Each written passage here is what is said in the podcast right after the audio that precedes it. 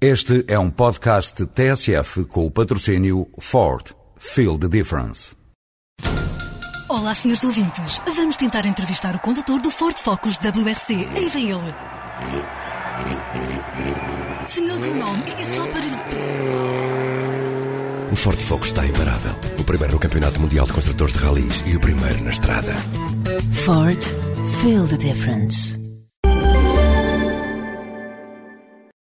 Na terça-feira assinalaram-se dois anos de governação Sócrates e o vento tem sido de feição.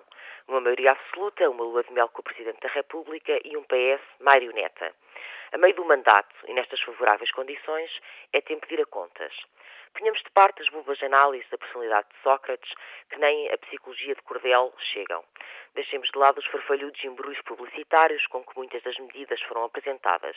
E vamos a resultados. O que sobra? Muito pouco. Uma das mudanças mais ansiadas era a diminuição do desemprego, a recuperação económica. Promessas da campanha de 2004, mas que em 2006 são apenas isso, promessas. Os alardeados 150 mil novos empregos sumiram-se. A carga fiscal aumentou brutalmente.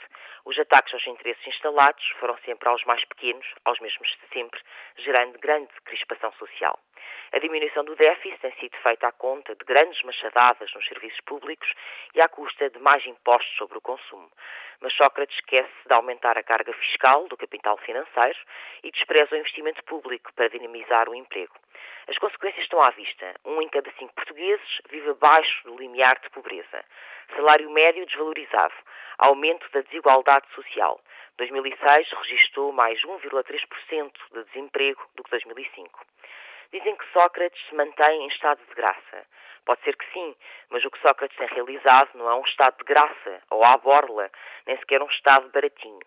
É um estado apagão, que faz desaparecer as escolas, as maternidades, as urgências, que obriga os cidadãos ou a ficar sem serviços ou a recorrer aos privados enquanto pagam mais impostos do que nunca. É um estado crítico, é o mau estado da nação.